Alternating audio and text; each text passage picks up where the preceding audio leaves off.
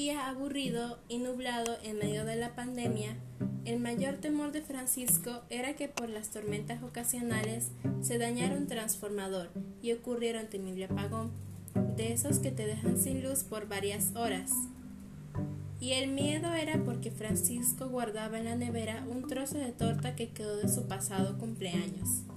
Y qué bonitos recuerdos ese día, lo más emocionante fue levantarse y encontrar una hermosa decoración, dulces y regalos. Fue una sorpresa que le preparó toda su familia con mucho amor.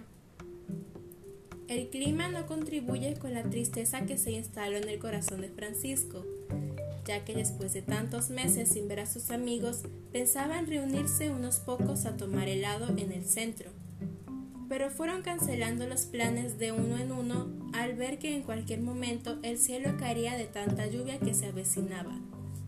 Así que tocó recalentar comida vieja, y el desagrado fue grande al conseguir solo una sopa de vegetales. ¡Qué terrible día!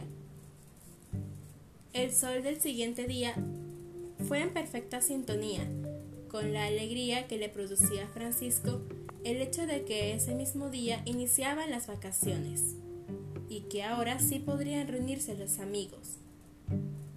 Solo había algo que lo enfurecía. Su gato Fígaro, al empezar el día, le dio un zarpazo en la cara porque no quería levantarse a darle de comer, y le dejó feas marcas justo el día de la reunión de amigos.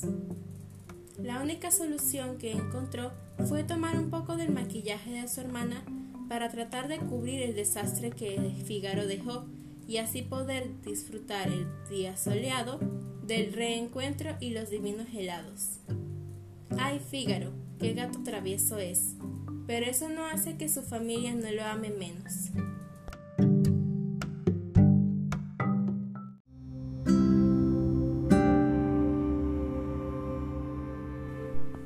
Pierdas las esperanzas solo porque en este momento ves el mundo gris.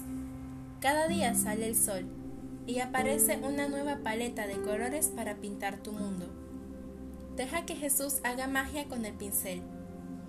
Ten fe en que puedes seguir tu camino y levantarte sin importar los obstáculos. Y recuerda que siempre puedes compartir este mensaje con otros que lo necesiten como tú.